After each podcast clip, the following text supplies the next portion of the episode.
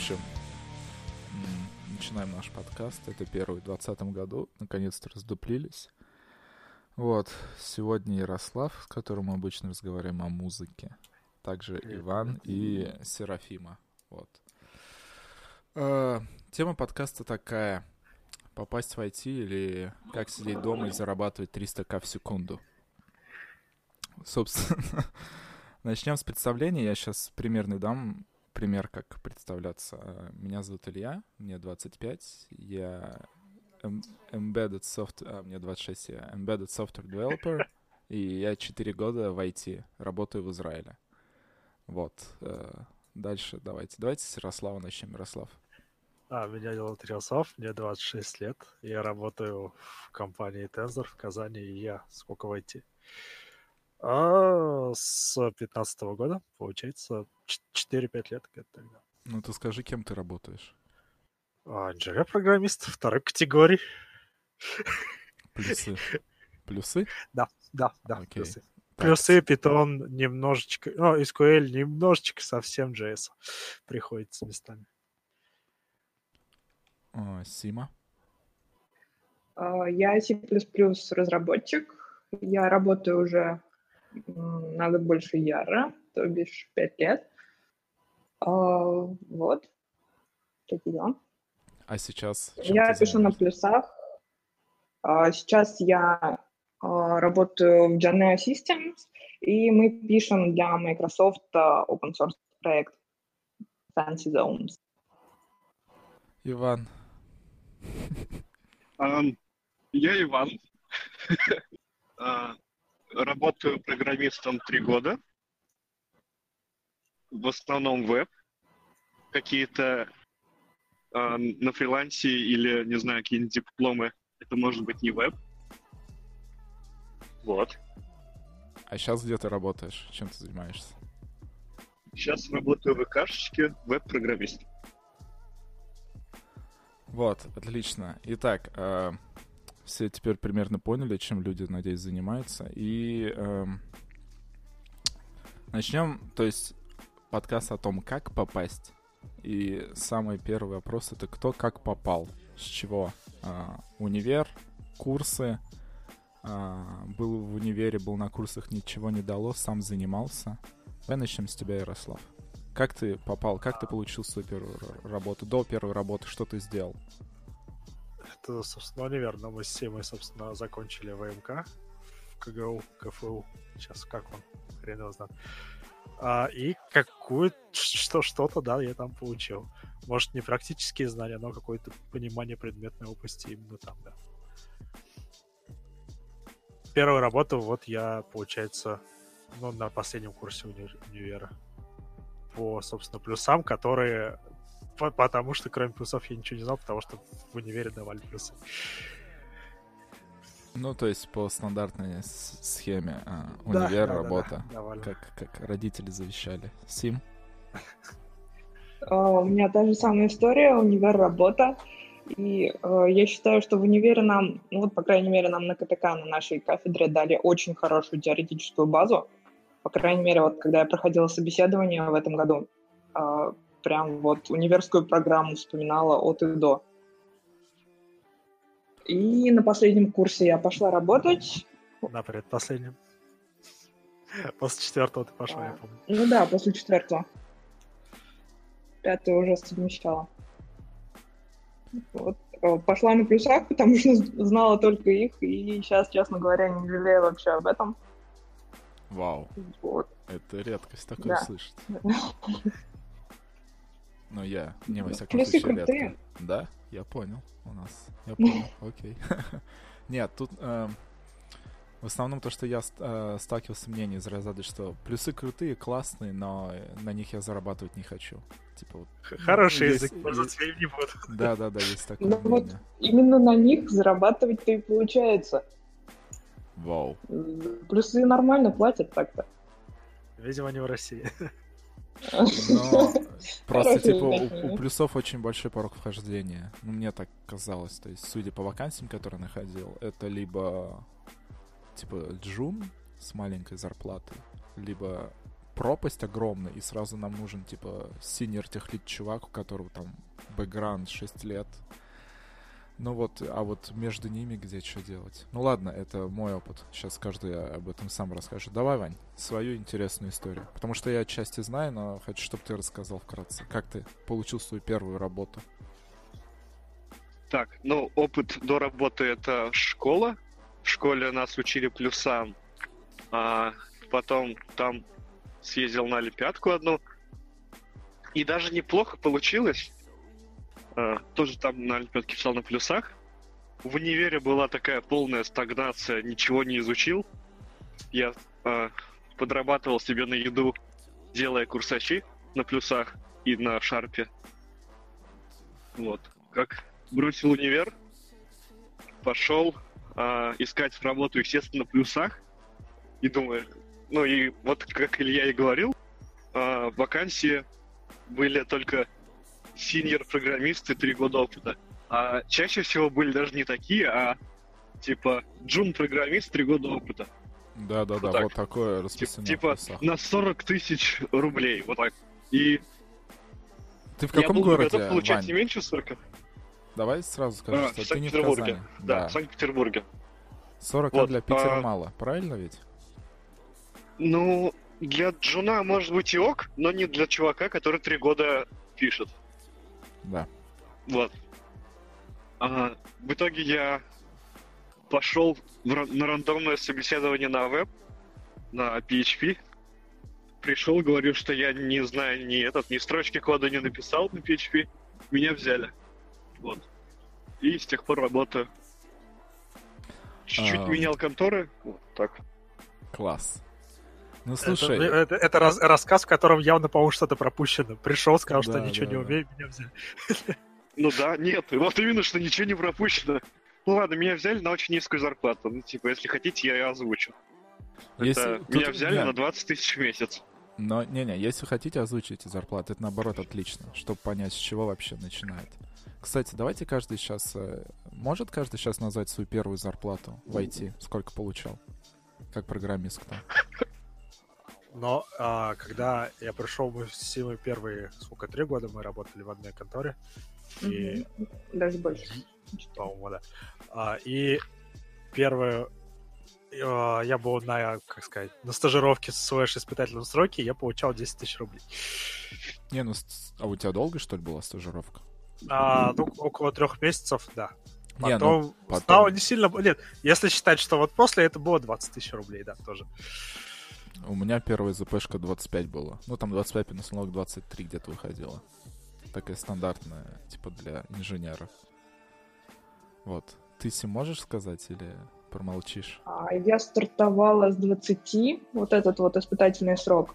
Я на нем была месяц, потом мне подняли до тридцатки.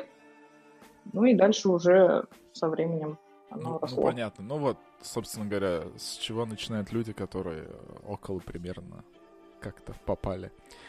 Так, ну и начнем с первого такого вопроса обсуждения. Э, Мне 25, работаю на заводе, надоело, хочу стать программистом. Как мне работать из дома и зарабатывать 300к в секунду? Что нужно делать? И вообще, реально ли это? Но, во-первых, мне кажется, что сразу по-любому не получится. И что у нас там? Надо смотреть, надо смотреть веб, наверное, больше. Потому что, насколько я понимаю, там порог вхождения ниже. И, и зарплаты, кстати, по-моему, по в, цел, в И среднем плюс выше. заказов очень много. Да, да. Без работы не останешься по-любому. Ну, то есть, просто э, исходя из... эм, откуда пошел этот вопрос? Потому что э, очень много всякой рекламы и того, что входящего, что типа я там работал непонятно где, мне это все надоело, я там сидел полгода, год изучал курсы, и теперь я там куда-то устроился или сам там занимаюсь фрилансом спокойно и зарабатываю там 200 тысяч рублей в месяц, живу там где-то в Задрипинске. Обычно то, что я какие читал, э, вот эти всякие посты людей, там написано, что типа из- э, я там ходил на курсы, я там занимался, занимался, готовился, пришел на первое собеседование, меня взяли, и все типа отлично. И дальше типа карьерный рост, и все замечательно. И вот, короче, часть вот эта супер пропущена о том, как учился чувак, что он делал Ну, помимо вот этого, как он деле, да. прошел Мне интервью, кажется- как вот... Что вы можете А- а- сказать вообще, как человеку в 20, там, давайте скажем, до 30, вот э, с 23 до 30, то есть когда ты уже закончил универ, и универ не по специальности программист, как вообще можно попасть в IT? Какие есть варианты? Именно прогером. Мне кажется, все равно зависит от того, какой у человека бэкграу- бэкграунд, потому что, типа, то, что у тебя не было, а, как бы специальность была не айтишная в универе там или где ты учился, это не значит, что, типа, все равно а, и есть очень разные специальности. Если ты был филологом и вообще, типа, далек от, э, как, как сказать, от, а, от точных наук, тебе будет максимально сложно, чем если ты там, не знаю, хотя бы инженер-архитектор, э, там, физфак закончил. Ну, это физфак там сра- сразу же все понятно.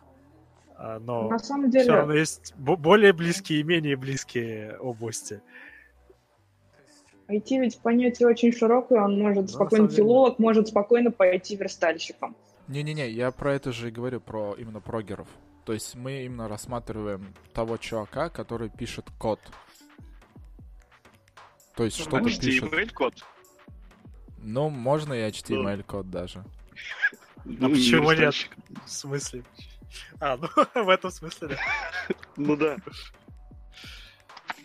А, не, на самом деле есть случаи, когда человек а, из другой специальности совершенно, и у него нормально заходит. Там просто, не Но знаю, это- какая-то, может, деталька в мозгу. Вот если есть у чувака, если вот он готов рассуждать, а, как, типа, ну, строить какие-то блок-схемы в голове, то все, этого достаточно. Но нам на самом деле сложно судить, наверное, всем со своей колокольни, потому что так или иначе мы все получили а, фундаментальное образование, либо там школу, школу, универ, где хоть как-то нас подготовили к тому, что... То есть, может, даже какие-то практические знания нет, но модель мышления была заложена. Если человек вообще, ну, типа, что ему делать? Вот курсы, ну, я не знаю, то есть э, курсы курсом рознь. Я вот просто не представляю, что вот человек решил, что а, вот IT, а он вообще вот, ну, типа, не, не слово. Я, он просто знает, что вот есть такое слово IT, кодеры, и, короче, они дохера получают. Не, Типа, Представим, что, типа... я думаю, что Окей, да, закончи, извини, Просто перебил. самоучители, насколько вот я видел, там, типа, ну, то, что мне самому было интересно, там, бетон посмотреть или что-то еще. То есть, если бы я вообще был «Здравствуй, дерево», как бы в этой области, мне было довольно сложно. Наверное, курсы более-менее подготовленных, что к ним может при- прийти человек, который этого всего не знает. Я учился не по профилю программиста, э, у меня был больше профиль как конструктор. И, соответственно, все программирование я получил в школе, вот как мы из одной школы с Ваней. Фактически там вот мы каким-то, ну я э, какие-то там плюсы для себя э, получил, извлек. И в универе вообще ничего не было. Фактически после четырех лет универа я вышел, ну я вышел очень слабым специалистом, прям очень слабым. Мне повезло с первым местом, потому что там, ну, можно было и как конструктор что-то делать, как схема, ну, схема техник, как э, электроник и как прогер. Фактически я начал нормально изучать программирование на работе. И Но ты все Ну, равно ну, говоришь о слушай, том, что человек- смежная, обла- смежная область была. Но все равно человек... э, Я просто к чему говорю? э, То, что... Вот мне так кажется, человек, если он решается стать прогером, ну, он такой говорит, хочу быть программистом. Он примерно представляет, что делает прогер. И хотя бы простейший, там, я не знаю, сверстать сайт на HTML или запустить там на C, на плюсах, на питоне Hello World, он это сделал. То есть ему сам Но вот этот процесс, результат, Типа, это уже... Это уже что-то есть. Ну, типа, А, как да? что- Ну, Не нам знаю. на ВМК нас не учили писать код, нас не учили строить архитектуру приложений. Все, что мы используем сейчас на работе, нам не давали этого в универе, нам давали абсолютно другие вещи.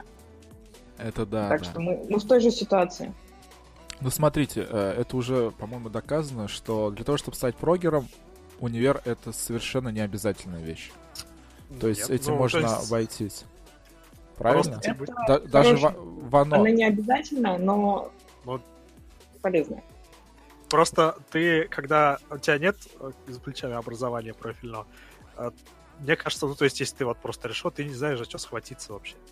То есть, как вот, что, ну, типа, вот этот язык, или тот язык, или, или а когда решил, типа, как его изучать, ты просто там листаешь самоучитель. Но все равно это как-то фрустрирует, мне кажется. Когда ты учишься в универе, ты просто находишься в среде, в которой об этом постоянно говорят, это как-то постоянно обсуждают. Ты все равно после универа, даже если ты не знаешь какой-то язык программирования, который тебе нужен, ты знаешь, какой тебе нужен, по крайней мере. Или как, чем ты хочешь, в какую область ты хочешь уйти. Вань, Поэтому, ну, ну в ладно. общем, желательно, на самом деле. А. Вань, ну вот ты скажи. Вань, ты не закончил универ, но ты работаешь в ВК. Ну А, да, да. Вот э, и про, про то, как ты сказал, там, до работы свое образование, ты совершенно не сказал про универ, даже наоборот сказал, что нифига тебе не помог. Что ты можешь сказать вот про универ и про получение знаний? А, в универе вот именно программирование мне было, ну, типа, ну, оно было, но мне, чтобы получать зачет, достаточно было того, что я изучил в школе. Поэтому ничего нового не научили. Единственное, что очень круто у нас, допустим, мне дали в универе, это математика. Не то, чтобы я ее сейчас вот в полной мере применяю, мне там интегралы-то никогда не нужны. Ну, почти никогда не нужны, вот так а скорее это такое, это как тренажер для мозга. Ты помучаешься в этом универе, ты привыкнешь, что надо как-то вкладывать труд головной. Ну, короче, универ учит Если- учиться. Да, да, то есть тебя сильно нагружают, и ты прокачиваешься полностью целиком не какому-то конкретному скиллу, а просто прокачиваешься. Если у тебя сила воли такая, что ты готов это делать сам, без универа, там, без всего, ну, почему нет? У меня не было такой силы воли. Я Но бы сам столько ресурсов не вкладывал. поэтому, то есть, человеку, ко- который там решился стать прогером, не обязательно идти в универ. Окей, вот Нет, универ нет. А- а, возвращаемся к нашему персонажу, который работает, предположим, на заводе или где-то в офисе каким-нибудь там. Просто сидит, что-то делает за компом. Как попасть и стать прогером? С чего стоит начать? С чего первого точно стоит начать? Курсы. Наверняка куча онлайн-курсов. Он может э, даже сидя на работе или после работы смотреть видяшки, а, пробовать писать код. В этом огромный плюс IT, что ты можешь, не отрываясь от своего основного дела, попробовать что-то новое, попытаться изучить язык.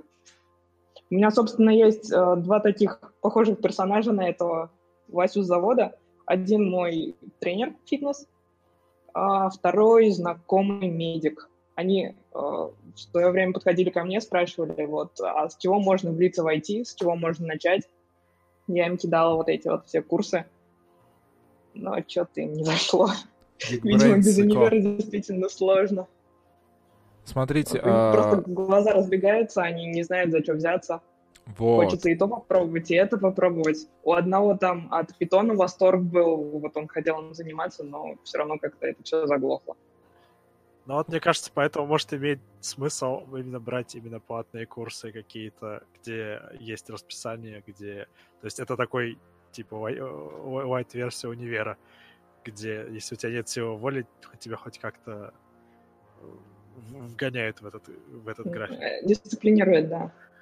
Мне кажется, что пропустили самый, наверное, первый шаг, это выбрать, с чего начать, потому что А Сима вот, ну правильно как? сказала, что, типа, это просто куча всего, с чего можно начинать. Во-первых, куча технологий, то есть, э, э, грубо говоря, о, под любую ось можно писать. Ну, то есть ты изначально выбрать, что ты хочешь сделать. Сайты, приложения, там, для ПК, для телефонов или для чего-то. И, соответственно, очень куча языков, под которые это все делается. Как человеку это выбрать, что ему понравится. И причем понятно, что мы можем это говорить, потому что у нас уже есть опыт, и мы где-то да как-то то есть простейший Hello World, на много чем попробовали написать, что-то сделать. Вот у человека, у которого там, предположим, ограниченное время, он не хочет много его тратить, как с чего начать?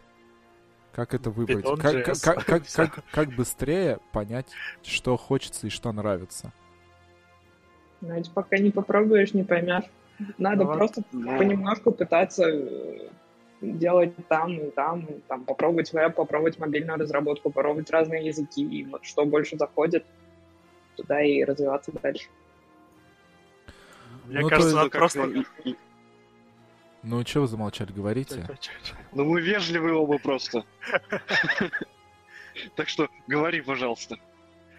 А, Я просто хотел сказать, что, по- по- по-моему, самым логичным образом будет просто хотя бы посмотреть, а, есть куча рейтингов самых популярных, самых востребованных языков, и просто берешь топ-3 и гу- гу- гуглишь про них. Потому что, ну, ну, как бы, они не зря, скорее всего, самые популярные. То есть, либо на них э, удобно и интересно, либо э, они востребованы.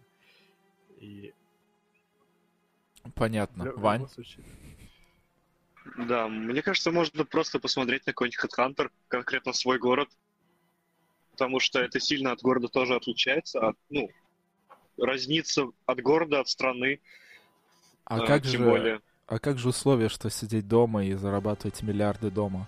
Причем Да, да, Headhunter? смотришь А, просто ну, не, не на Хедхантере, да. У меня ощущение, что если не поработать, ну, ну очень-очень сложно будет. Ну, ты либо прям совсем с верстальщика очень долго будешь ползти. А если ты идешь на какие-нибудь 8 часов, то вот этот полугод, полгода опыта будет сильно круче. А потом уже идешь домой и 300 к в наносекунду получаешь.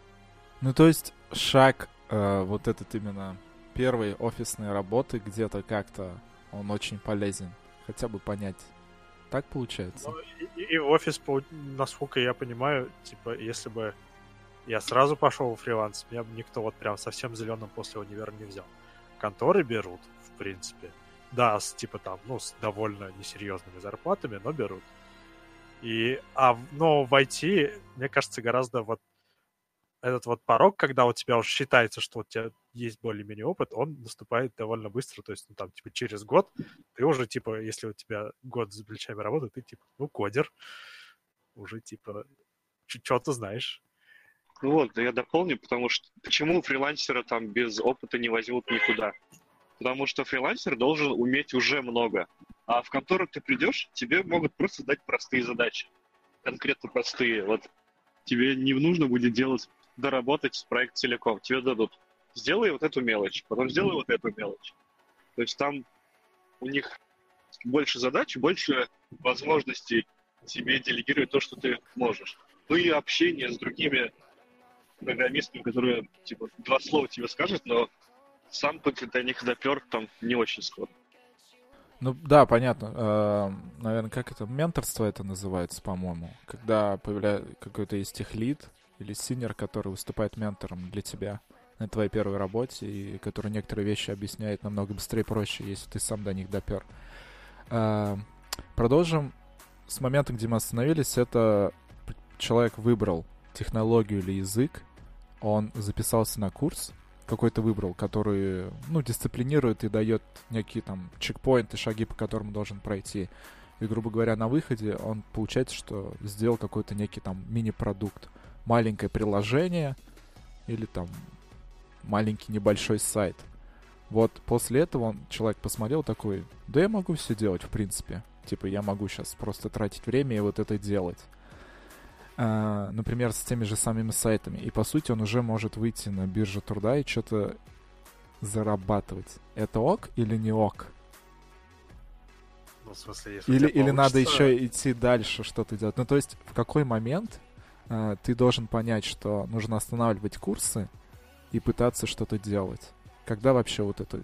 Где вот, то есть, грубо говоря, вот этот переход с того, как получить некие первичные знания, необходимые для работы, и начать зарабатывать. Как вот этот Мне- порог пройти? Мне кажется, ты просто ищешь задания какие-то, в смысле, э, удаленку. И ты просто, ну ты же по описанию работы видишь, ты можешь это сделать или нет. Вот Ну, если сразу удаленка, это сложно. Ну, то есть это понять даже сложно. А пойти куда-то в контору работать, тебя, ну, тебя просто, если взяли, идешь, не взяли, не идешь. Ну, То есть, То есть все равно удаленка- сра- сразу удаленка- начинать с фриланса. Смотрите, удаленка, я имею в виду, это не только то, что ты, э, грубо говоря, офис дома, и ты сидишь там, ну, работаешь на удаленке. А я даже больше еще говорю про фриланс, где ты просто выполняешь задания за деньги. То да, есть но вот- тем более фриланс это, это вот именно это не просто офисная работа дома. Это, э, когда тебе дают фрилансовые задания, как правило, это какой-то небольшой проект под ключ, и от тебя, ну, как бы уже сразу, там обычно, если есть команды, то они маленькие, потому что большие команды сложно координировать э, о сети удаленно. И, ну, как сказать, это довольно специфичная работа, для которой уже нужен опыт. То есть, если тебя, мне кажется, совсем нет бэк- бэкграунда такого офисного. Так, окей, мы, мы переходим к следующему нашему пункту, но один пропустили. Что сейчас у нас популярно? Во- вообще, что сейчас востребовано и популярно технологии направления языки? Кто что может сказать? Вот именно э, понятно, что у нас тут в основном плюсовики и веб, но просто адекватно что популярно. Я вот, например, просто по Израилю вижу, что супер популярен веб, то есть фронтенд и бэкенд. Во фронтенде это понятно, там всякие эти JavaScript и все такое, а в бэкенде супер популярна Java. На бэкэнде Java. Да, Java C-Sharp в основном, да. Ну, то есть вот то, что я вижу, и то, что вот там на слуху у людей, это вот эти языки. Кто что может сказать? Давайте по порядку, Ярослав. А, но вот я исхожу из того, что я смотрел сам, то есть я более-менее готов уйти с плюсов куда-нибудь, я прицелился, и то, что я вижу, это питон. Из, он, ну, он даже не, то, не сколько популярный, сколько самый быстро растущий. И по материалам, и по вакансиям, по всему, насколько я могу судить.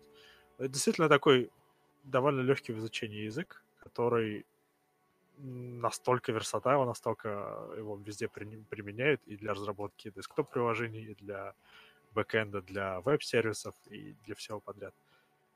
Ну, слушай, на я нём- тут могу с тобой не согласиться, наверное, ну окей. Ну-ка, ну-ка, ну-ка. Но я, я просто почему говорю Java, это не просто так, это то есть, и потому что ты пишешь и под ПК, и также под мобилки. То есть Android это... У Он питона занимает огромный. есть... У питона есть... Но а, э, все равно в это общем, же не такое нативное, как Java. Ну, хотя Да. я в этом не Ну, сильно ну, там есть разбираюсь. native, там есть native либо. То есть и есть Qt под Python, кстати говоря. Чуть- Чуть-чуть забегая вглубь. Сима, ты что скажешь? Что ты считаешь популярным и актуальным? Я считаю, что сейчас мобильные платформы очень э, популярны. По крайней мере, пока я искала какие-то проекты на фриланс, пока вот искала работу, э, я специально для этого начала учить Swift, и, собственно, я моментально нашла проекты. Вот. Плюс к этому э, React Native, Flutter, вот эти инструменты, они тоже очень много заказов на них. Поэтому, мне кажется, они хорошо то так есть развиваются сейчас, Смотри, они нужны. смотри, я про Swift побольше спрошу, потому что я тоже начинал изучать Swift на А, Поясни, что такое Swift. Swift — это новый язык программирования на замену Object-C для iOS и macOS, который разработан... Я, кстати, не помню, кем. Он разработан Apple, да, ведь? Ну, Apple, да, да, да. То есть Apple. Да. Просто он open source, и его разработал Apple. А, типа вот смотри, предположим, курс 5 месяцев, по, ну, по окончанию там ты делаешь свое первое приложение, которое там фоточки листает, что-то показывает. Ну, то есть э, простейший там сервис для заказа еды. То есть ты делаешь такое Мгм. тестовое приложение. Можешь ли ты с этим пойти пытаться что-то заработать? Ну, то есть... Да. пойти- А именно с этим и надо идти что-то зарабатывать, потому что это самый типовой проект, который нужен пользователю. Точнее, нужен заказчикам. Собственно, э, у меня в портфолио там пара приложений, А, нужна работа с сетью, нужны э, всякие UI элементы, надо в них ориентироваться, знать, как их разместить правильно на экранчике, а это день потратить, все, и все знаешь. Собственно, вот, все, что нужно. Вань, ты что скажешь?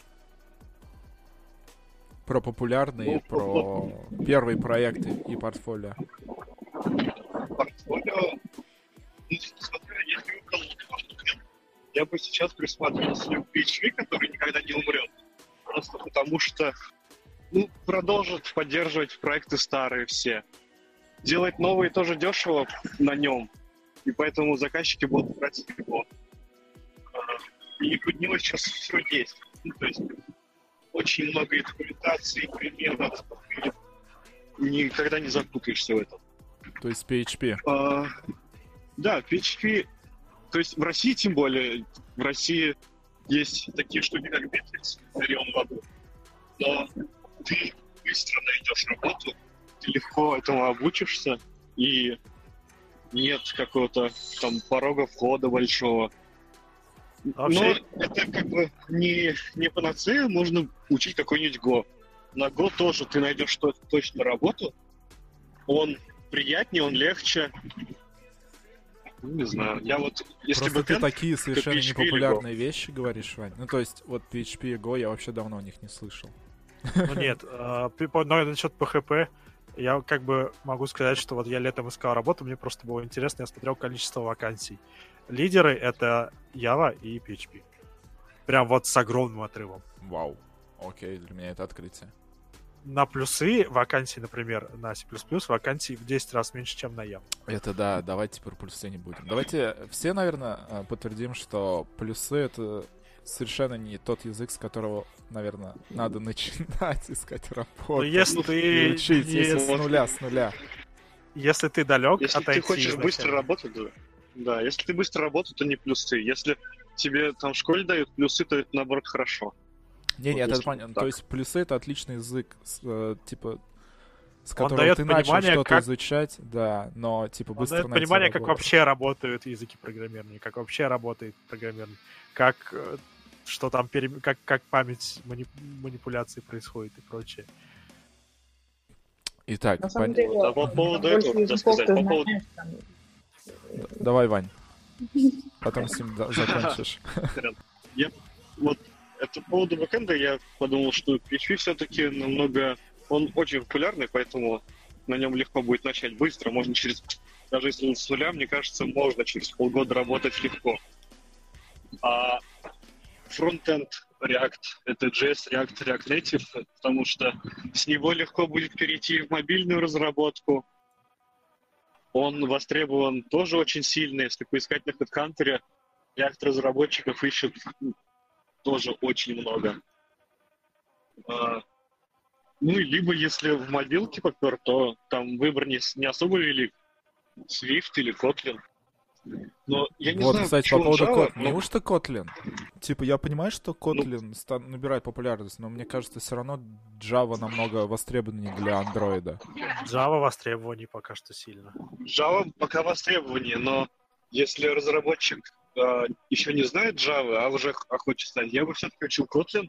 Он проще, он с, с более современными готовыми штуками. То есть ну, просто он, он намного проще. У, у него у Kotlin есть один большой плюс, он обратно совместим с Java. То есть ты можешь Ну так же, паять... как и Swift, так же, так же как и Swift с Objective-C. Uh, еще сразу же такой ми- мини-вопрос. Uh, iOS или Android? И, такая тишина. Мне кажется, типа, на в смысле, а... просто. В смысле, в чем суть вопроса? что, что лучше выбрать себе, это iOS или Android? Кем стать? А, iOS? Мне показалось, а если Android? Не-не-не, iOS или Android? Вот, э, или это просто э, в зависимости от того, что у тебя в руках? А вот, кстати, да, я не знаю, вообще это к Симе, наверное. Можно ли разрабатывать под iOS, не имея iOS-устройств?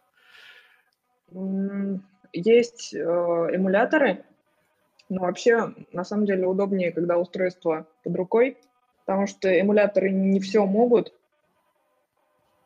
Вот. Ну, то есть у iOS сильная проблема о том, что тебе в итоге все равно понадобится Mac, Hackintosh это не особо выход, и что желательно, чтобы у тебя был iOS-устройство на руках. Ну, то есть это iPad или Да. iPhone. У, Желательно. У Android все-таки проще, потому что Android, он и на Windows, и на Linux идет. И, если не ошибаюсь, Но- количество Android-устройств в мире намного, бо- намного больше, чем iOS-устройств. Зато и версий намного больше, и Это каждую да, надо да, отлаживать, каждую надо промерять. Это так Если вам, например, мне интересно, не нравится. Я сейчас работаю на... Выполняю заказ на один очень большой автомобильный концерн, и мы занимаемся тем, что мы участвуем в разработке э, для, для этого концерна, ну, то есть операционной системы на базе Linux для этого концерна, и также э, Android для этой же версии. То есть это супер все кастомное, там все совершенно переделано и перестроено. Но просто сам факт того, что насколько больше Android, чем iOS. Если iOS это исключительно под всем известное устройство iPhone, Android, i- там, iPad, iPod, то Android это не только телефоны и планшеты, это еще куча всяких разных кастомных устройств, которые там к мобильным Ну, вообще не относятся. да. Да, то есть это вот в этом плане между embedded э, разработкой, который там э, embedded операционной системы там до Android, это супер маленький шажок. Но опять же, э, если человек, который хочет сидеть дома и разрабатывать, embedded это тоже то, куда совершенно не стоит идти. Это то, где ты работаешь с устройствами. Это, во-первых, в России это не очень развито. Во-вторых, там, по-моему, еще в России не очень большие зарплаты. И это не так все просто и легко. То есть это когда ты работаешь э, соединение hard ну, low level на уровне хардвера и с софтвером. Вот. И так, у нас следующий вопрос. Или кому-то есть что добавить по актуальным темам этим? Нет? Окей. А, Это как раз первый заказ на фрилансе из дома. Вот, грубо говоря, мы до этого дошли, но, так сказать, больше продолжить уже хочется больше из опыта. То есть, предположим, что у вас есть портфолио из одного, там, двух каких-то приложений, сайтов, неважно чего. Там код может лежит где-то на гитхабе. Кстати, надо код на гитхаб заливать свой, чтобы показывать работодателям или заказчикам? Все просят, но я не знаю, на самом деле, насколько смотрят. Вот давайте из опыта, я знаю, что и Ваня, и Сима, вы выполняли заказ по фрилансам и на удаленке. Расскажите ваш опыт, как это вообще было? Э, Я регалась на фрилансерском сайте, долго там искала. Э, На самом деле, даже то, что у меня там указан опыт работы 5 лет, это вообще ничего не значит, на это никто не смотрит, все смотрят именно на опыт на, по фрилансу. Э, Вот. В итоге я для портфолио нашла через знакомых каких-то ребят, которым нужно было приложение. Причем э, у них условие было, они хотели именно React Native. То есть ты искала на сказала, React React или, Native. или на... э, А, я кого- искала как, как ты искала? Кем ты больше- искала? Да. Я искала как- какое-нибудь мобильное приложение, вот, потому что Swift на тот момент я уже знала довольно уверенно. Вот, в принципе, Яву вспомнить тоже была не проблема в случае надобности. Но вот ребята сказали, давай кроссплатформенный. Я им честно призналась, я не знаю React Native, они такие, пофиг, ладно, делай, делай все, что хочешь, делай как хочешь, только Ну, сделай нам приложение. Это что было? Это, удал- я это удаленка была? А. Или это типа заказы просто фрилансовские? Ну, то есть вот Это заказ типа сделай. просто заказ, да. Понял. И в итоге я, изучая новую технологию, сразу выкатываю ее в продакшн. Класс. Хорошо Ваня, знать много языков. Вань, ты что скажешь?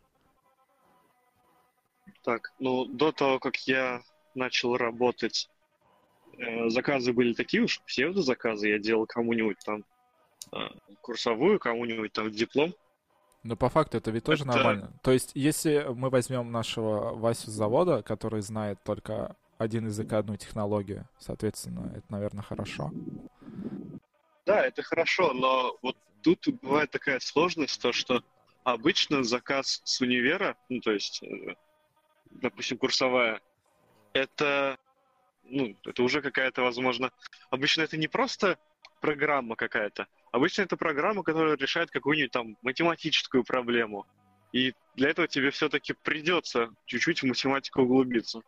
Либо это может быть программа, которая решает там проблему биологическую какую-то, то есть для биолога какую-нибудь программу написать. Тоже нужно, придется углубиться. Это своя сложность. А если сайт а делать? уже фриланс я...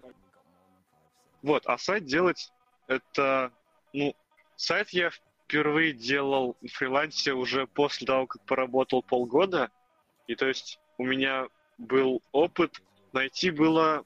Э, ну, я тоже не нашел это на сайтах на фрилансах, я нашел это через знакомство. Кто-то из знакомых узнал, что знакомый знакомого вроде бы умеет что-то, и так далее. Вот это, кстати, очень не советую. Сарафаны радио не стоит? Ну, мне очень не понравились такие заказы. Они, э, ну, короче, все заканчивается такими мемчиками из паблика Дизиган. То, что, Я... что заправки тоже деньги надо? Типа... Да, понятно. Ну, тут как повезет. У меня вот попались очень неадекватные заказчики, которые адекватно реагировали на то, что я прошу деньги заправки когда я говорю, что я чего-то не могу сделать, они такие, ну ладно, окей, если инструмент не позволяет, значит мы уберем это из ТЗ, пожалуйста. Вау. Ну вот, да. Тут, может быть, как повезет, но вот мне очень не повезло, и они вот давили на то, что типа мы ж там по-дружески, мы ж не, не кто-то там тебе, а они на самом деле кто-то там вообще. я их первый раз видел, слышал. Вот, ну такое. А, на самом фрилансе я потом уже нашел тоже случайно заказ, причем так получилось то, что как э, через фриланс, если с кем-то общаешься через сайт фриланса, они, естественно, смотрят на твой профиль фриланс только, как Сима уже говорила. И это очень сильно все затрудняет. Наверное, самое простое это брать, типа, брать в начале вообще все, чтобы было хотя бы там единичка выполненных заказов. Ну, то есть... Поэтому я нашел чувака, то есть я нашел его заказ и нашел его в ВК. И ему так написал. Отлично. Ну, то есть вот. логично, что первые заказы, все это, это будет боль. Боль унижения да, да. и куча мозгоебли в этом плане. Но можно, можно. Да. Но не советуйте. Не советую. Но начинать ну, с чего-то же... надо.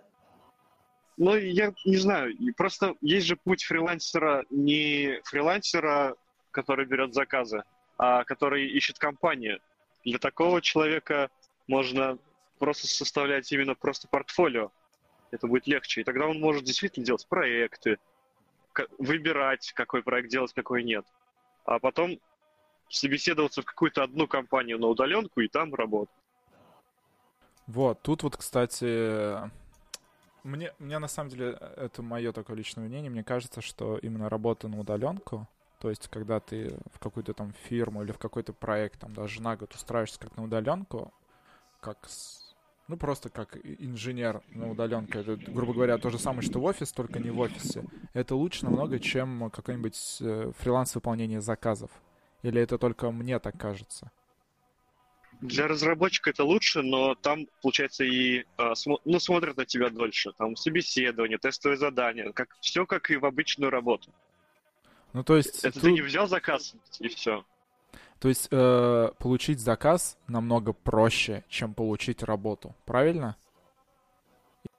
Если мы говорим на... про такую постоянную именно работу. Ну, скорее да. Не знаю. Ну да, скорее да, но смотри, как посмотреть. Вот, то есть первый заказ нормально получить на фрилансе, это нужно сделать несколько таких себе заказов на фрилансе. Поэтому в сумме может быть и, и нет. Но тут надо учитывать еще такой момент, что получить заказ и сделать заказ – это немножко разные вещи. Если ты начинаешь, и ты сразу идешь на фриланс, а там вся ответственность лежит на тебе одном, а ты ничего не знаешь, ничего не умеешь, то это то жопа. это жопа. Но у вас был такой Потому опыт? Потому что ты даже не знаешь, как ты... Ты даже не знаешь, что проверять, какие сроки ставить. Ты, ты просто не сможешь их оценить. А оценивать нужно. Ну, это опыт, да. То есть не, нет опыта, и все первые заказы, все вот это первое будет боль. То есть 300к в секунду не пойдут. При этом некому сказать тебе, делаешь ли ты хорошо или ты делаешь плохо. То, что оно работает, еще не значит, что это будет, что это поддерживаемый код, что ты сможешь его дальше развивать, что он не упадет вот на какой-нибудь э, другой машине в другой ситуации. Ну, то есть минимум стабильности. Но опять же, это Да. не- нехватка опыта и, и всего такого. И опять же, к, к вопросу тому, что вернулись, что типа сразу идти во фриланс после своих там первых двух портфолио приложений тестовых идти не стоит. Ненадежно. Так? Ну, вообще говоря, да. Если устраиваться в компанию, там хотя бы можно посмотреть на примеры кода, который более-менее стабильный и рабочий. Можно посмотреть, как делать надо, или получить опыт, как делать не надо. И тогда уже будет спокойнее и увереннее работаться. Ну ты вот, Сэм, ты, получается, делал э, э, фриланс-заказы, правильно? Фрилан... Да, Ты сейчас так... Ты, ты же сейчас не так работаешь, правильно? Ты сейчас просто как инженер на удаленке. сейчас да, но я заканчиваю еще вот те свои А, ну то есть ты все равно делаешь. начала. Да, И да, как, и как, как, осталось. вообще, как вообще эта жизнь на фрилансе? Делая приложение. Нестабильно, очень нестабильно. Сегодня есть, завтра нет. Но жить можно? Ну, Где, где больше денег? Где больше денег? Скажи. Больше денег в Гугле. Понял. Нет, на самом деле, когда есть стабильная зарплата, тогда в любом случае лучше. Она хотя бы стабильная. Вот. На фрилансе непонятно, когда ты получишь заказ, когда тебе за него заплатят. Они там могут слать справки тоннами, они могут откладывать выплаты. Поэтому там в любом случае Ну, понятно, это такие затраты те же, а получаешь меньше. очевидные вещи. Окей, вроде примерно понятно. То есть В- Вась, э, так сказать, идем по этим, по пунктам. Вася работает на заводе и по ночам в свободное время он полгода делает свое первое тестовое приложение. И вот через полгода у него есть тестовое приложение, предположим, там 7 месяцев он- оно 2, так как он научился, он знает там один язык, одну технологию. И он хочет, э, например, устроиться на работу. Реально ли это там через 6-7 месяцев это сделать? А, И... А? Нет? Или Да. что? да. Реально. Какие нужно навыки минимальные иметь? Что нужно в своем там резюме написать, своей CV-шке? К чему надо быть готовым? Что, то есть, вот, что минимальное стоит знать? Но вообще, насколько я, мой опыт подсказывает, что типа надо именно гуглить, какие вопросы обычно на собеседованиях задают по твоему языку, там, по твоей технологии. Даже Мы если это не про теорию говорим, а именно давай, грубо говоря, вот этот этап еще до собеседования, до составления резюме, что тебе, то есть, когда это понять, что ты можешь пойти, то есть вот ты написал тестовое приложение, фактически у тебя там полгода не опыта даже работы, а учебы. Что Но нужно вот оформить? дело, это достаточно если- или нет? Если тут с нами человек, который рассказывает, что он пришел, сказал, я ничего не знаю, и его взяли, то, в принципе, наверное, какую-то работу ты можешь найти в любом случае. А, Сима, другое Ваня? дело- А, ну, говори, Ярик, окей. я- Ладно, ладно, ладно. Не-не, говори, я, я ещё думал, ты подумал. все перестал. А, Сим, Вань, вы что скажете? Что Мне требуется кажется, минимально? очень сильно зависит от того, в какую ты компанию хочешь попасть, а, потому что одним нужны алгоритмы, вот чтобы человек, который идет к ним, чтобы он вот железно знал все, все эти вот алгоритмы, сложности, вычисления. А в каких-то других компаниях надо, чтобы человек знал язык. Вот а, на каких-то собеседованиях у меня э, спрашивали такие глубокие дебри плюсов, в которых я даже не залезала никуда, я даже не представляю, что Ну, то такое есть там бывает. теория языка программирования самая вот. Да, и вот кому-то всем надо разное. Кто-то Но, кстати говоря, то, что мы обсуждали с тобой спокойно летом, взять сказать, мы сами обучим, вот. То, что Можно мы вообще ста- ничего не знать. то, что мы с тобой летом обсуждали, есть еще отдельный навык, который называется навык прохождения собеседований. Это да, Да. это, это сюда даже можно еще, наверное, не включать, хотя... наверное. Нет, это на самом Да, деле да, да, нужно надо, включать, надо, потому надо, что надо, надо. Потому что даже, ну, то есть, как бы, Сим, ты, по-моему, мне рассказал, что, типа, есть правило, что собеседование, которое э, ты, на которое ты собираешься, должно быть третьим. Да-да-да. Да, А, да, это что- как раз- согласен, наверное. Да. Просто даже если ты ничего не знаешь, а, вот прям совсем, ну, как бы у тебя есть какой-то минимальный опыт, Еще на ком-то. Вань, ты что скажешь? Да, то есть у такого проекта полугодового, который ты делал, хватит, чтобы пройти собес. А, некоторые собесы, возможно, ты сразу пройдешь, может, даже дополнительно ничего не готовится, ты покажешь, расскажешь, что ты там умеешь ради него. Но это если проект, конечно, не совсем уж простой. Хотя бы несколько разных вещей в нем есть. Но а, есть собесы все-таки сложные. Кто-то хочет, чтобы ты начал ему перечислять паттерны программирования. Ненавижу таких. Вау. Не делайте так. Вот, короче, ну такие собеседования были, где ты приходишь, тебе говорят, какие паттерны программирования ты знаешь? Это так, типа, все. Ну, ну, они- Нормально. то есть люди, которые манипулируют терминами, так- такое бывает. Там, Поэтому- типа, ч- чем отличается factor, factory от builder а? Это, типа, того? ну, типа, Ну, да. типа того, да, что такое Понятно. singleton, как это пе- первый вопрос на собеседование. Ну, это тупо. Но такое есть. То есть к этому можно подготовиться, можно почитать. Есть книжки как раз просто про программирование. И все-таки я, наверное, советую почитать это. Займет неделю, почитать книжку про тот язык, который, на который ты идешь. Ну, то есть То есть книги — есть, это полезная штука. В отличие, то есть... э, Да, книги очень полезная штука. Ты, э, когда самоучка, когда по видеоурокам, даже когда по курсам, ты не узнаешь этого вот из того, что есть в хороших книгах, а понять, что это хорошая книга просто, есть списки, есть люди, которые рекомендуют, а, ты не узнаешь из этого там и половины. А на собесе этим блеснуть очень круто. Это да, Ну, наверное. Вообще, вообще, на самом деле, мне кажется, у меня даже есть рецепт, типа, как, как найти первую работу. Ты просто, а, во-первых, надо быть готовым, что то, что тебя спрашивают на собеседовании, может никак не, не быть связано с тем, что ты будешь делать на реальной работе. Во-вторых, ты просто идешь, короче, и проходишь собеседование. Первое собеседование прошел, тебя начинают спрашивать вопросы, ты, типа, вообще ни хера не знаешь, пофиг, ты просто запоминай, что тебя спрашивают.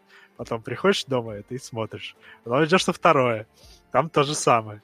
И то есть, пройдя, я не знаю, 10 собеседований, ты будешь знать почти наверняка ну, 90% всего, что тебя могут спросить, и ответы на это, соответственно. И вот сейчас интересный пункт именно... Мне кажется, он интересный. Это больше опыт вашего прохождения собеседований. У меня...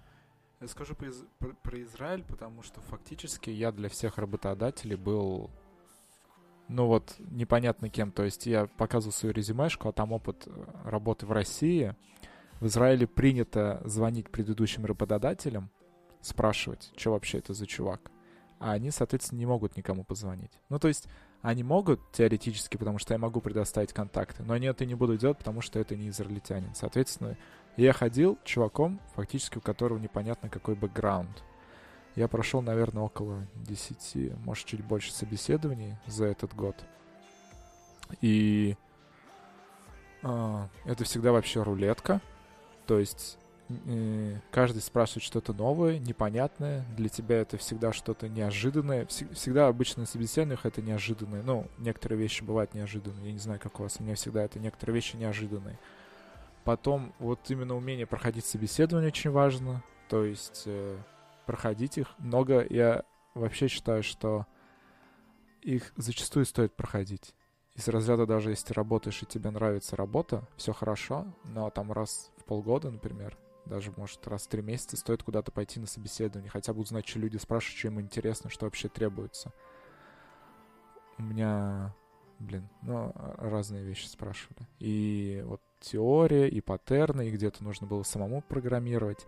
Самое главное, наверное, что хочется сказать, это неудачно прошедшее собеседование, это не значит, что... Ну, то есть, если ты вышел из собеседования, тебе кажется, что это неудачным, это не значит, что это неудачно для человека. И если Да. ты думаешь, что ты прошел его удачно, ответив на все вопросы, это не значит, что ты хорошо его провел. Потому что фактически зачастую на собеседованиях а, вот эта вот часть, когда у тебя спрашивают вопросы, это только половина. Вторая половина очень важная. Они просто смотрят на человека, на тебя. Как ты реагируешь на вопросы, как ты отвечаешь на вопросы. Вообще там, типа, можешь ли ты быть обучаемым, обучаемым ли ты, как ты общаешься.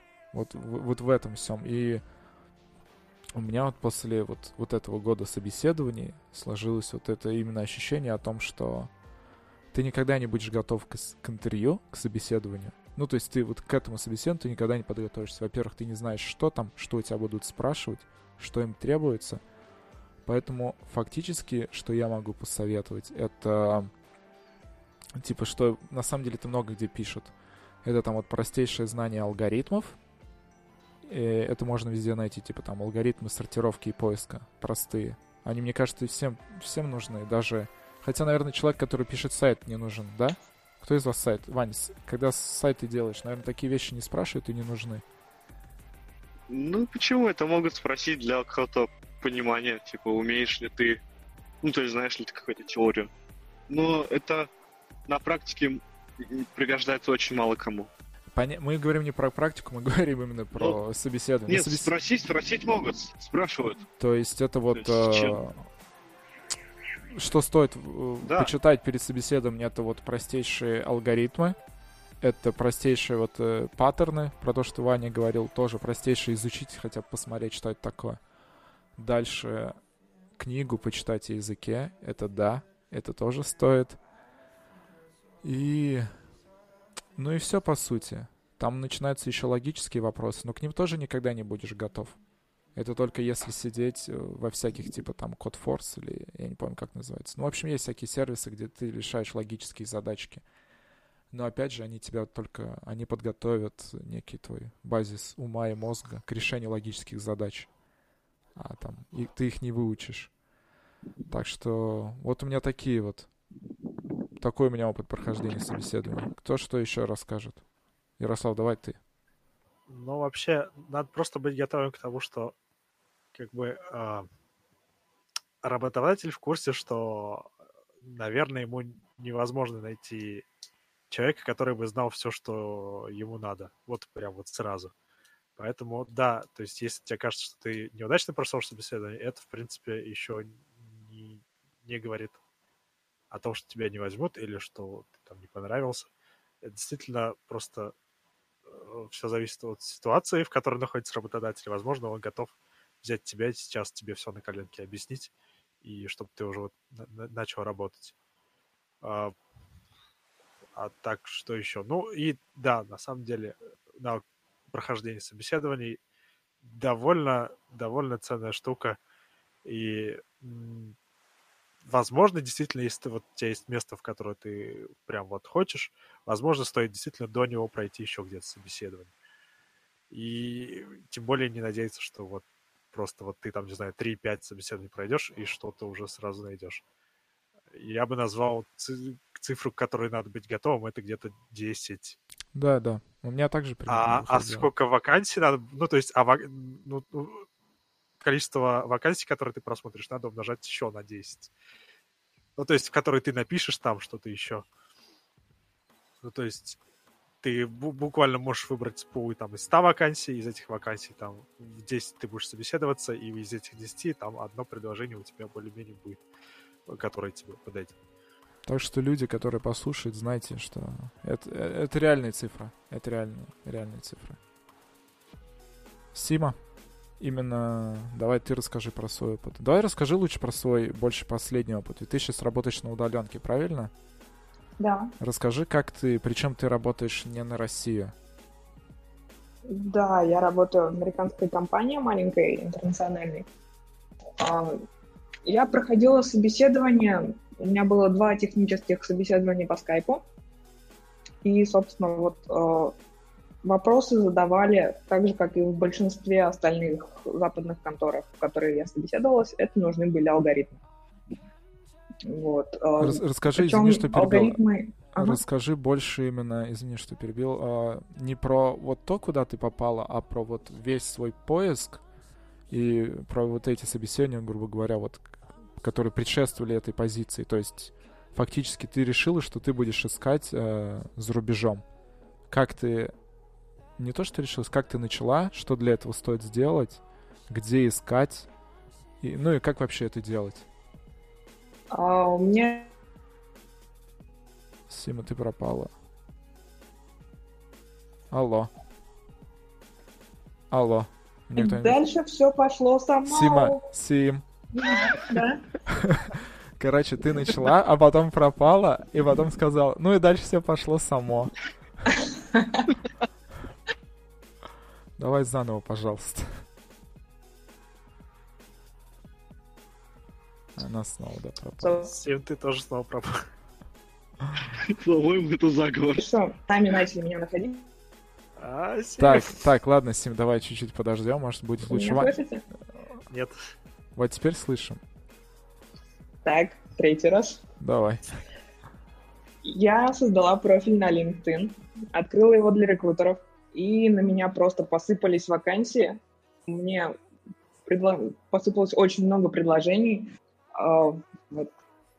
Я даже удивилась, что их столько, что столько возможностей, потому что до этого я искала показания, и было вариантов таких симпатичных не особо много. Десять? Показаний-то? Да-да-да, показания. Э, Показаний э, полтора где-то. Окей. Ладно. Продолжай. А, Вот. И, собственно, я начала хорошо готовиться к этим собеседованиям. Я очень много читала ал- по алгоритмам. Я месяц потратила на то, чтобы вот именно подтянуть алгоритмы.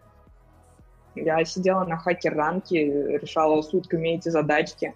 Причем разные уровни, разного уровня сложности, начиная от самых простых, вот э, от сортировки, заканчивая какими-нибудь крутыми гриди-алгоритмами. В общем, то, на чем у меня мозг просто вспухал и взрывался.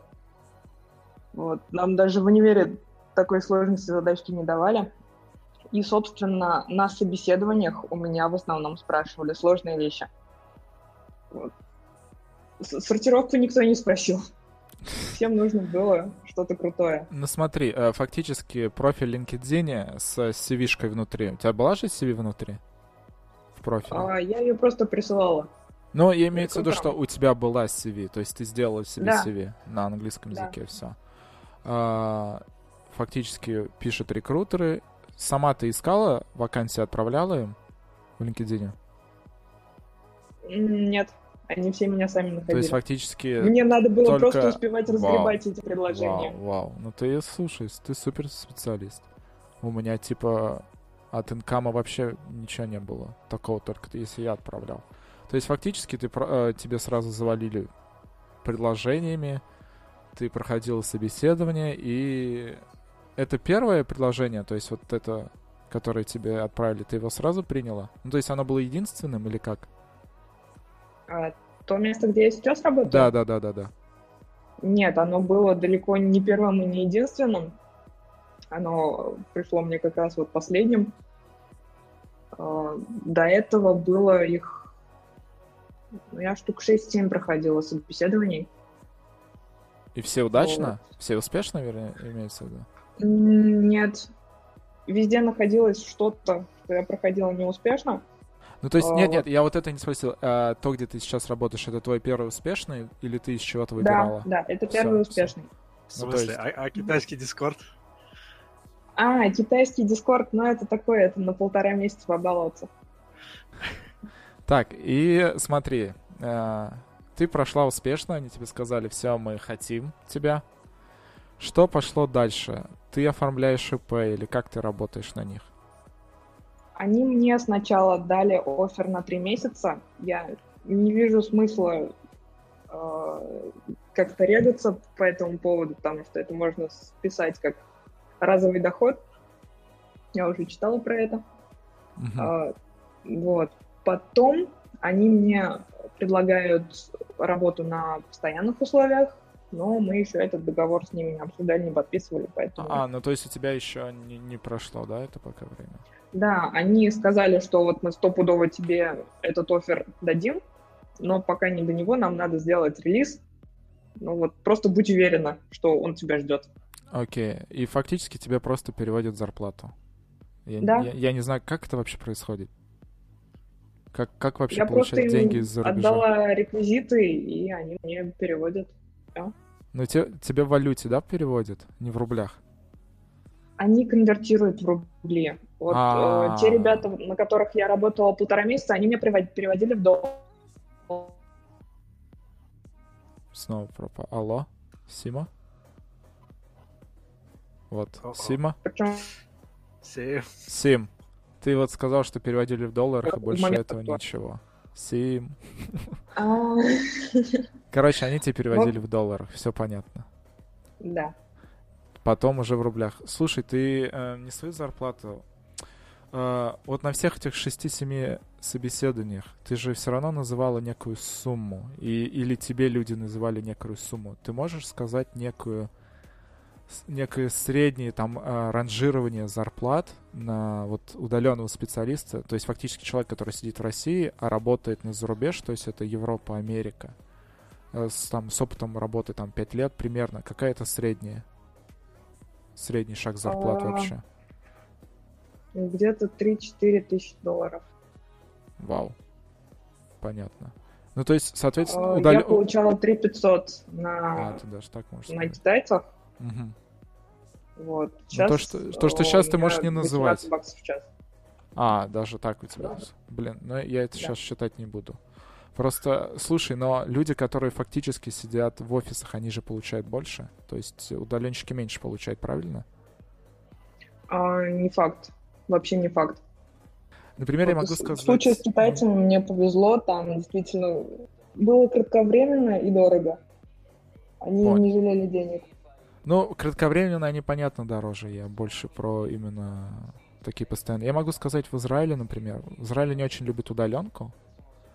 Вот как-то так они не они любят офисные. И офисники в основном, то есть вот там 3-4 года, года работы люди получают там, ну, скажем так, 5-7 тысяч долларов в месяц зарплата. Это, опять же, это не то, что идет на руки, это то, что вам дается, потом еще идет там налог. Ну, где-то четверть, чуть больше, там, 27%. А, понятно. Слушай, прикольно. Вань, теперь ты расскажи, как ты попал в ВК и что ты искал, что делал до ВК, чё, как ты проходил собеседование?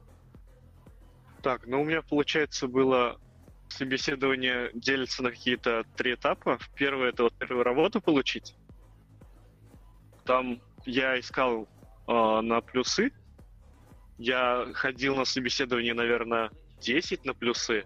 Можно сказать, наверное, во все компании Питера, которым нужны плюсы. Их всего тут немного. Опять же, к вопросу о плюсах, ребят. Э, Фирмы, которым нужны плюсовики, очень мало. В России, да, да, то есть, да, мало в России. Ну, то есть, вот на самом деле фирмы, которым нужны плюсовики, они есть, их много, но в большинстве этот штат там человек 5, и он набран давно. И он меняется очень редко. Да-да, там жесткие чуваки сидят. Вот сейчас в том же ВК есть отдел, который только на плюсах пишут. И вот ребята, ну, стабильно. Они там не расширяются, им не надо. Скажи, они застали Пашу? Да. Вот. Понятно. Вот. Окей, продолжай. Вот, первое собеседование я ходил, причем самое классное, что я к ним подготовился, и вро- я вроде неплохо писал на плюсах, и я на вопросы все хорошо отвечал, но так приходишь, на все отвечаешь, там подружишься а, с разработчиком, который тебя собеседует, он такой, типа, блин, клево, ну, тем более клево, что я денег тогда вообще не требовал, я не нуждался сильно, ну, в каких-то больших доходах.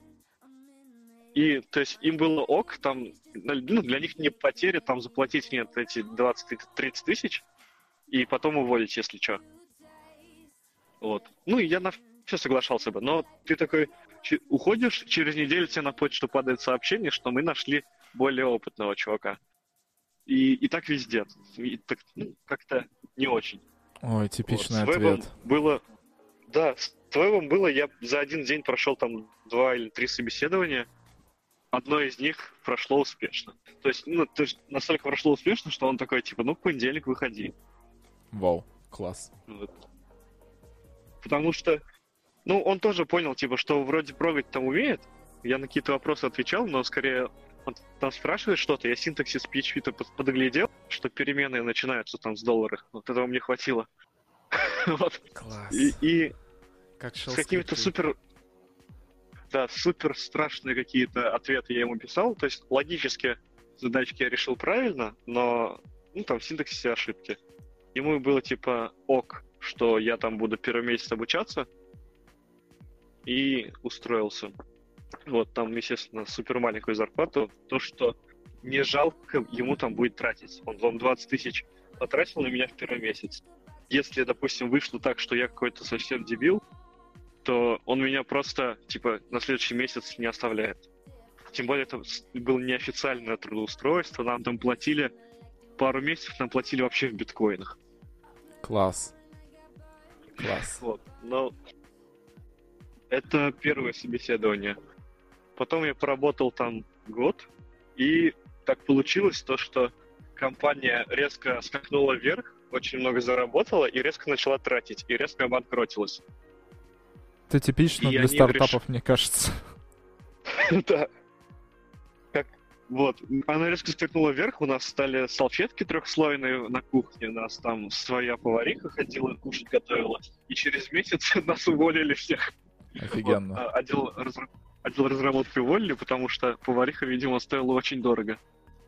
Эм, И вот это второе, вторые Короче, ребята, были. идите в повара. Да-да-да. Вот. Повара, ну, типа, устроятся. Вот. Вторые собеседования были, это, получается, после года работы вот уже на одного руководителя, на одну работу, на веб. И, и там я уже знал технологии, и там уже найти работу было супер легко. Но замашки были такие, типа, пойти в компанию побольше. Давай, давай, и вот. ты ходишь, Давай, давай, давай. Под, ходишь в собеседование компании побольше. Это, допустим, я ходил в EPAM, это международная компания, у них, они в основном пишут на Яве, конечно, но у них есть разные проекты. EPAM, а, мне кажется, вот на такие компании целятся классно. Они супер гигантские по количеству людей, и туда можно где-то тихонько там сесть, ничего не делать, получать ЗПшечку. Вот так вот. Просто приходишь, отмечаешься, что пришел, и все. Ну, такие люди там есть. Ох, это типа Вот. когда, как там, когда фермы. Да. Да, да, кода фермы. То есть там процентов, наверное, 10 человек работают, все остальные вот есть. Они существуют. Давай Ходил в компанию в Topface, допустим. В Topface, ой, там, там попался мне какой-то вот совершенно неприятнейший чувак, который собеседовал. Он, ну, он видит то, что я справлюсь с любыми их задачами. Ну, то есть, блин, веб, он не сложный. Вот ты не знаешь какую-то технологию, ты сидишь там на хабре, читаешь статью про него и про эту технологию, и ты уже ее используешь. Ты ее используешь месяц, ты уже ее используешь хорошо. Класс. Но Вот- нет, вот блин, вам на хабре... хождения. Да, ну типа вебе так. И ты такой, типа, приходишь, и чувак там начинает спрашивать тебя за какие-то простейшие вещи, типа, что такое классы? И ты такой чувак, который в универе этого не учил, который как бы их использует хорошо, знает, когда надо, когда нет, как это грамотную архитектуру простроить, чтобы оно было красиво, чтобы поддерживаемо. Ты своими словами описываешь, ему не нравится, короче. Да. Вот, поэтому все-таки стоит почитать книжку. Вот с книжкой я бы ему этот бахнул. А читал я их только потом. Вот. Давай, расскажи про ВК. Ну, итоге- Как ты туда пошел? Вот, ВК это было такое, то, что я уже работал на втором месте работы. Работал, у меня там все было хорошо, и я просто в один прекрасный день ушел в 3 часа дня с работы на собеседование в ВК. Вот так. Типа ушел, там... а, Не вернулся. три...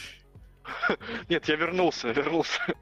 Но там так, тогда у меня не было такого, чтобы ходить по собеседованию. Я резюме одно отправил в эту компанию. А, так, ВК. А, первое, это ты посылаешь свое какое-то резюме. Резюме должно быть красивым. Вот особенно в такие компании, где они каждый день получают типа по 10 резюме, по 20. Оно должно не просто быть «знаю MySQL, знаю PHP, три года опыта, возьмите меня». Вот что-то, что проекты описать как-то интересно, рассказать, что пробовал, что угодно, неудачи, что-нибудь, ну, чтобы резюме было такое не шаблонное. Просто, чтобы пройти какой-то первый этап, чтобы от, не отсеяли тебя. Первый этап собеседования, там а, общение с а, лидами команд, с тем лидами. Вот вот конкретно мое пришли 4 тем лида, которые искали в свою команду разработчика. И они, кто что хочет, тот и спрашивает. Меня спрашивали и про фронтенд, там, что-нибудь на JS, какие-нибудь задачки, а что этот код выведет, а что этот. А если мы тут так сделаем? Ну, такие хитрые штуки, которые вот я вообще не знал. Я это плюс-минус все завалил, ничего не ответил. Слушай, тебя искали на бэкэнд или на фуллстек? На фуллстек. Давайте, э, может, те, кто люди слушают, не знают. В общем, бэкэнд фактически это сервер, а фронтенд это то, что GUI, то, что ты выйдешь после сервера, а full stack это и GUI, то есть фронтенд плюс бэкэнд. Да, да. Правильно. А, ну вот, меня а, все, что спрашивали меня по фронтенду, ну почти все, я отвечал очень плохо. Ну, у меня не было ни опыта, ни, ни особого желания в этом разбираться, поэтому я это знал плоховато. Был парнишка, который спрашивал меня очень много про базы данных. Вот он пишет какой-нибудь запрос и говорит, вот этот запрос выполняется в проекте, допустим, долго. Что ты сделаешь, чтобы оптимизировать это? там ты либо должен запрос оптимизировать, либо ты должен сделать вместо одного запроса несколько, либо сказать то, что использовать вместо этой баз данных другую, либо... То есть ты должен ну, выйти слушай, из ситуации, это, это знание решение. БД фактически? Да, это знание БД, это знание технологий, которыми можно это заменить. Это... То есть вопросы были такие супер реальные. То есть ты столкнулся вот с этой проблемой, что ты сделаешь? Или ты запустил интернет-магазин, и у тебя стало там 10 тысяч кликов в секунду. Что делать? Слушай, а... это вообще редкость такие вопросы получить, реальные. Ну, то есть у меня очень редко было на собеседованиях прям нормальные вопросы, ну, то есть прям вопросы из реальности. Да, вот у меня предыдущие все собеседования были теоретические, плюс, ну, если задачки, они более-менее, конечно, реальные, но, то есть алгоритмические. Не то все равно, типа как там э, не очень, не очень. А тут реальные вопросы, которые уже э, ответил. И, ну, мне показалось, что я ответил их более-менее. И, как говорится, э, как вы уже говорили, то, что это еще ничего не значит. Мне, э, ну, ушел довольный такой, я ушел э, дальше работать на свою работу. Мне прислали тестовое задание. Это, получается, ну, резюме, собеседование первое, тестовое задание, это уж третий этап. Сколько а, прошло между дают... собеседованием и тестовым заданием? То, что тебя отправили? Времени. Ну, где-то неделю, через неделю отправили. Ну, быстро, быстро. Да, тестовое задание... Вот тестовое задание было прикольно тем, что оно такое супер индивидуальное было. Они туда включили, попросили использовать те фишки, на которые я не ответил на собесе, те, которые я не знал ну, типа, давай, изучи и сделай. Вот, тестовое задание сделал, отправил. Последний этап собеседования — это с техдиректором. Так бы, возможно, я пообщался с Дуровым, а так его там не было. Вот. Давно э, уже, да? Ну, как-то... Да. Как-то не получилось, я надеялся, я еще не знаю нафига. Вот. Короче, ну, с техдиректором пообщаться, это скорее за жизнь просто. Чё как. Ну, понятно, что это вот. уже менеджерский состав, они там очень-очень вот. мало спрашивают. Технически они и только потом, да, и только потом, когда мне сказали, что, ну, когда я уже работал первый месяц, И я сижу такой на обеде со своим э, тем лидом. Он мне говорит то, что когда с тобой пособеседовались, ну, мы решили, что ты еще очень-очень слаб. Что вот ты вообще ни на что не годен еще. Что рановато тебе. И, Вау. а я-то с этого собеседования шел такой довольный. Вот, они только, только по тестовому заданию мне. Так что это опять же в копилку тому, что то, что вы сами чувствуете внутри после собеседования, это совершенно не важно для работодателя. Ну, то есть это совершенно не то, что думает работодатель о тебе. Да, да. Так что собеседование это всегда стресс, будьте готовы к этому и не бойтесь проходить. По поводу, кстати, резюме я добавлю в Израиле, например, такая штука, что не любят длинные резюме. Не то, что не любят, они их не читают. Они читают только первую страницу, а все, что дальше написано, им вообще пофиг. То есть вот они, э, грубо говоря, там распечатывают это на, на своем принтере, там сколько-то, берут, ага, имя, смотрят, что там под именем на первой странице написано. Понятно. Нравится, типа в одну стопку, не нравится, убирать. Что там дальше, это редко кто будет читать. Я, например, у меня первые там мои cv состояли там из двух страниц, полностью написанных. А зачастую, когда я там приходил на собеседование, они так смотрели на первую страницу, у них там только что-то выписано, они спрашивали, дальше они даже не смотрели, дальше там ни, ни пометок, ни записи, ничего нет, им вообще пофиг. Я не знаю, как это э, в России за рубежом, но вот именно в Израиле вот так вот. Одна страница и все. Успел вместить эту страницу что-то интересное? Не успел. Вот все. Так, ну... Я думаю, когда у тебя большой поток собеседований, э, ну, резюме, я думаю, что это довольно частая практика. Да не у всех, даже у маленьких фирм, но вот так вот. В общем, э, давайте... Есть кому-то еще что сказать? Я тоже хочу про резюмешку сказать. Давай. Вот э, я читала, что э, в немецких конторах на которые прям именно немецкие, им нужно, чтобы все было максимально подробно расписано. А в компании, которые интернациональные, им наоборот нужно все лаконично. У меня просто фактически в моей cv было перечисление того, что я умею и того, что я делала. Никаких пространных описаний, просто списочек. Просто вот, сухой список с а, этими. Да. Угу. И оно разошлось прям вот на ура. Ну вот. А ты... на собеседовании, кстати, самое главное — это рассуждать вслух. Вот чуваку, который тебя собеседует, да, ему интереснее да, не да. то, как ты решаешь задачу, а то, как ты рассуждаешь, и можешь ли ты к какому-то ответу прийти, даже если ты не знаешь. Это, кстати, да, был... надо, извини, да. что перебил, запомнить, uh-huh. это всегда важно о том, что э, когда вы приходите на собеседование, ничего не думайте про себя, все вслух, все, что думаете, говорите, говорите вообще много. Именно да, вот когда решаете, надо говорить и говорить и говорить и говорить.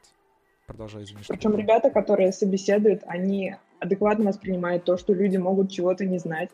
Я э, в своем успешном собеседовании в Гугле, у меня их там было шесть всего, э, вот, а на успешном я честно сказала, когда меня спросили, вот ты знаешь вот эту структуру данных, как она работает? Я сказала нет. Он мне объяснил, и я с новыми знаниями решила задачку. Чувак был в восторге.